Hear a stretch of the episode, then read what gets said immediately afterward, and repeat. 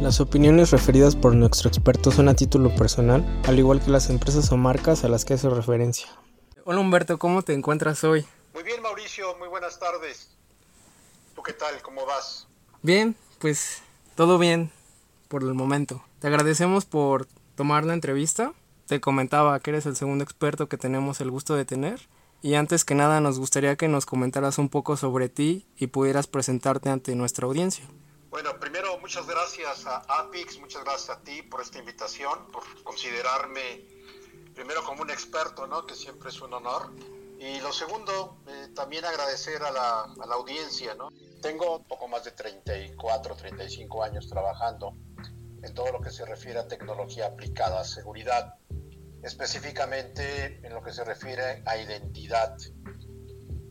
Una de las áreas que he trabajado en los últimos tiempos, que tiene que ver con eh, lo que sería estrategia comercial, la empalmé a algo que también se llama hoy día, que es uno de los de, las, de, las, de los temas obligados en Industria 4.0, que es la transformación digital.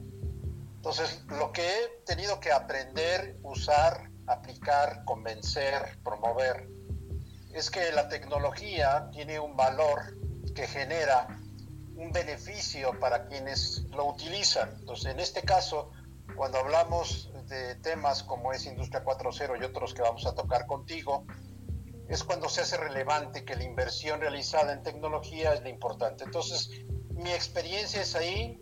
Trabajé durante 18 años en una firma global.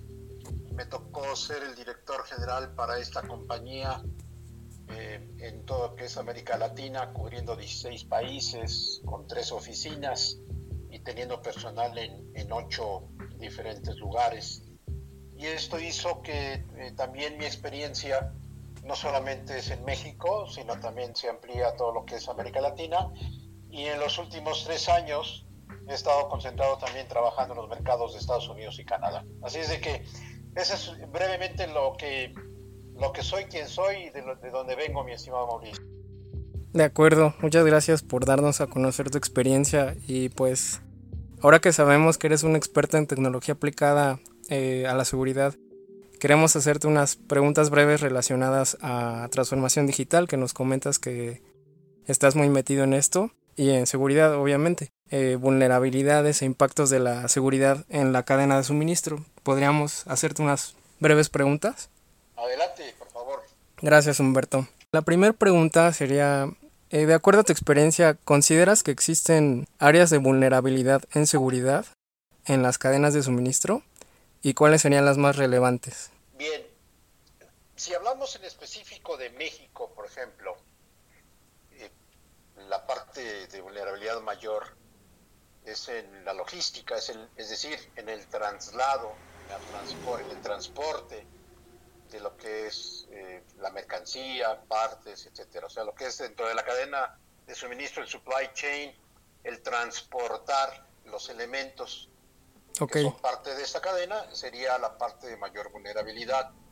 Ahora, conforme este tipo de eventos van creciendo, la, en este caso la industria, lo que tiene que ver con, con la cadena de suministro, obviamente también avanza en cuanto a, a, tratar de cubrir esas vulnerabilidades.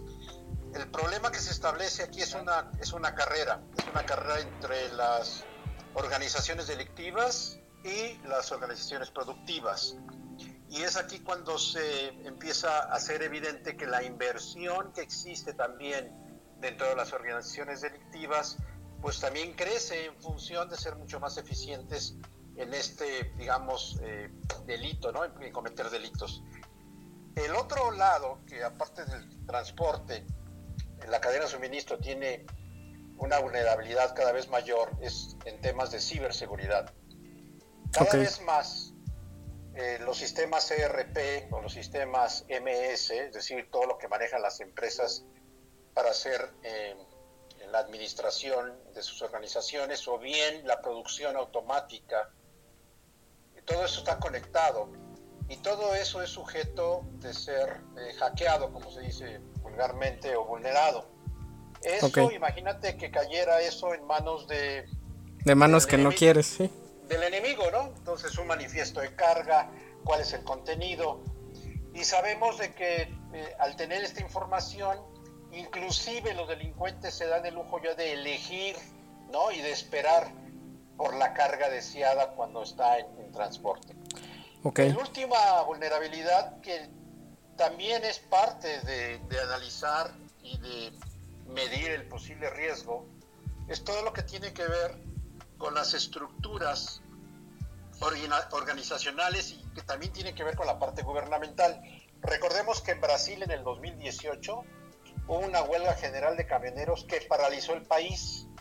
Me tocó estar ahí y es verdaderamente dramático el ver cómo todo, todo se para. No hay gasolina, no hay alimentos, no hay medicamentos porque nada se puede distribuir. Sí, sin cadenas de suministro, pues no. No hay. Entonces, eso también es un problema y es una vulnerabilidad que de alguna forma la tenemos que medir en ese tema de lo que es el análisis de riesgo, ¿no? Ok. Gracias por responder a nuestra primera pregunta. Eh, siguiendo con la serie de preguntas, sabemos de primera mano que has tenido experiencia en mercados internacionales como países de América Latina, además de México, Canadá y Estados Unidos. ¿Qué mercado ves más avanzado y cómo ves a Latinoamérica en cuestión de tecnología de seguridad? Pues mira, eh, si, si seguimos hablando sobre la cadena de suministro, yo me atrevo a decir que México está a la vanguardia, por una razón natural. Nuestro socio comercial más importante, que son los Estados Unidos, lo tenemos aquí al lado. Así es. Y obviamente la necesidad de asegurar que la cadena de suministro eh, cumpla con estándares eh, vamos a llamarle, a prueba de posibles eventos delictivos o negativos o de ataques o inclusive terrorismo, ¿no? Que es uno de los aspectos. Sí, en Estados Unidos. En la cadena de suministro se, se considera en forma eh, muy relevante e importante. Entonces, México, en mi opinión, tiene un gran avance en esto. Hay una gran eh, inversión también de parte en lo que es la plataforma de transporte, en lo que se refiere a GPS, todos los, centros eh, los centros de monitoreo que están en las diferentes ciudades importantes de los estados de la República, monitorean muchas de estas redes. Y obviamente lo que sigue fallando, pues es el, tema de la corrupción, ¿no? Que eso no es ajeno. Sí, lo sabemos. No es ajeno ni en México ni en otros lugares. Otro país que tiene pues en mi opinión también un gran avance en ese tema, aunque el volumen de su mercado es mucho más pequeño, es Chile. Chile también tiene, eh, eh, obviamente, al ser un mercado mucho más chiquito, tiene una gran, gran infraestructura, sobre todo en las, en las industrias donde ellos son fuertes, como es la, la minera, en específico la del cobre.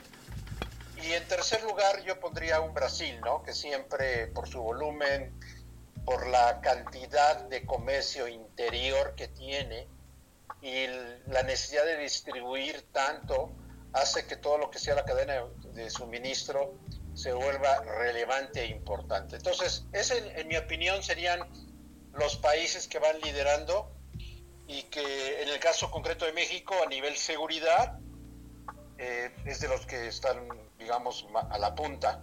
Ahora, en ese entorno que tiene que ver específicamente con los eh, operadores, en este caso los que se llamaban o se llaman normalmente OEA, que es el, el que son, digamos, los que son certificados de que tienen un nivel eh, de implementación de procesos de seguridad en todo lo que ellos hacen al transporte, y hace que la liberación de, su entrada a los Estados Unidos a través de las, de las fronteras, es decir, al pasar por las aduanas, se vuelva mucho más fluida.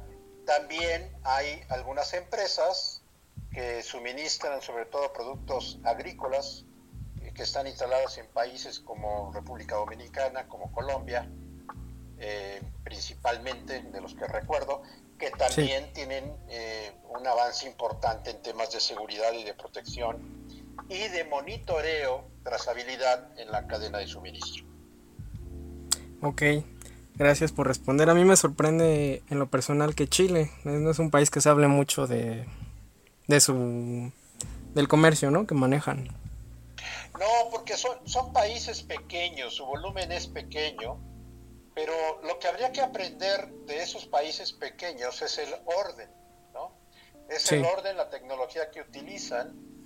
Y créeme que en el caso concreto de las empresas que trabajan siempre alrededor de la industria minera, eh, el desempeño que tienen en la cadena de, de supply chain es importante y es eficiente.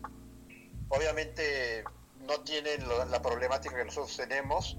Ellos también tienen un gran movimiento en puertos. Ah, hay una gran red de comunicación entre puertos que tienen a largo. Recordemos que el país lo atraviesa la cordillera de los Andes y, y, es un país muy angosto.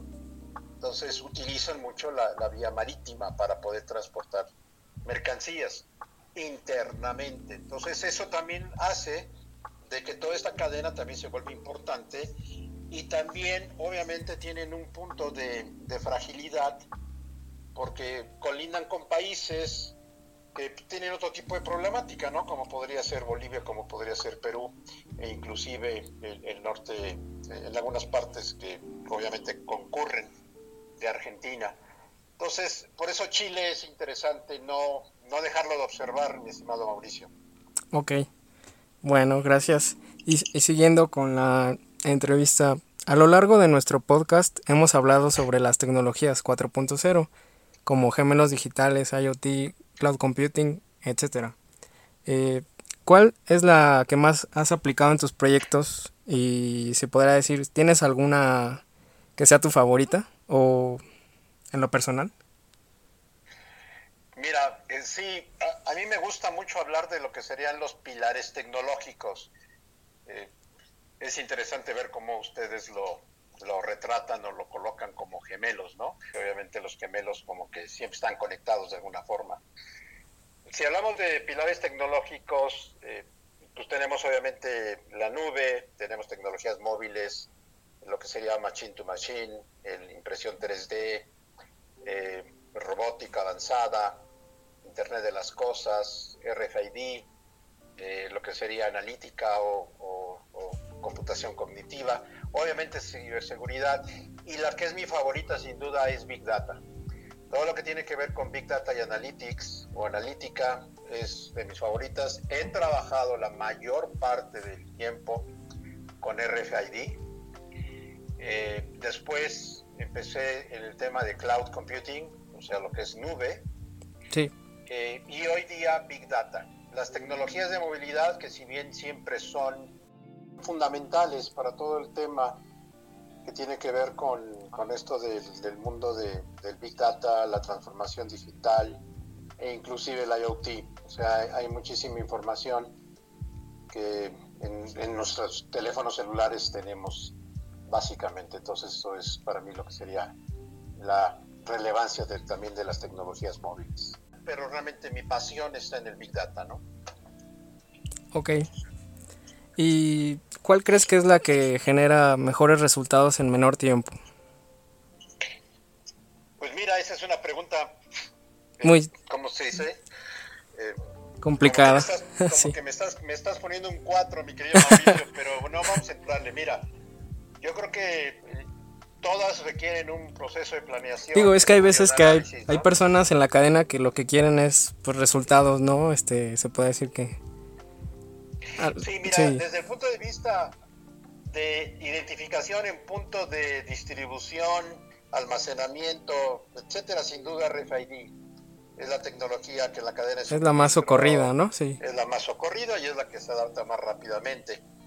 Después viene todo lo que es el Internet de las Cosas, y el Internet de las Cosas viene porque hay una necesidad de monitoreo a distancia. ¿Qué monitoreamos a distancia en la cadena de suministro?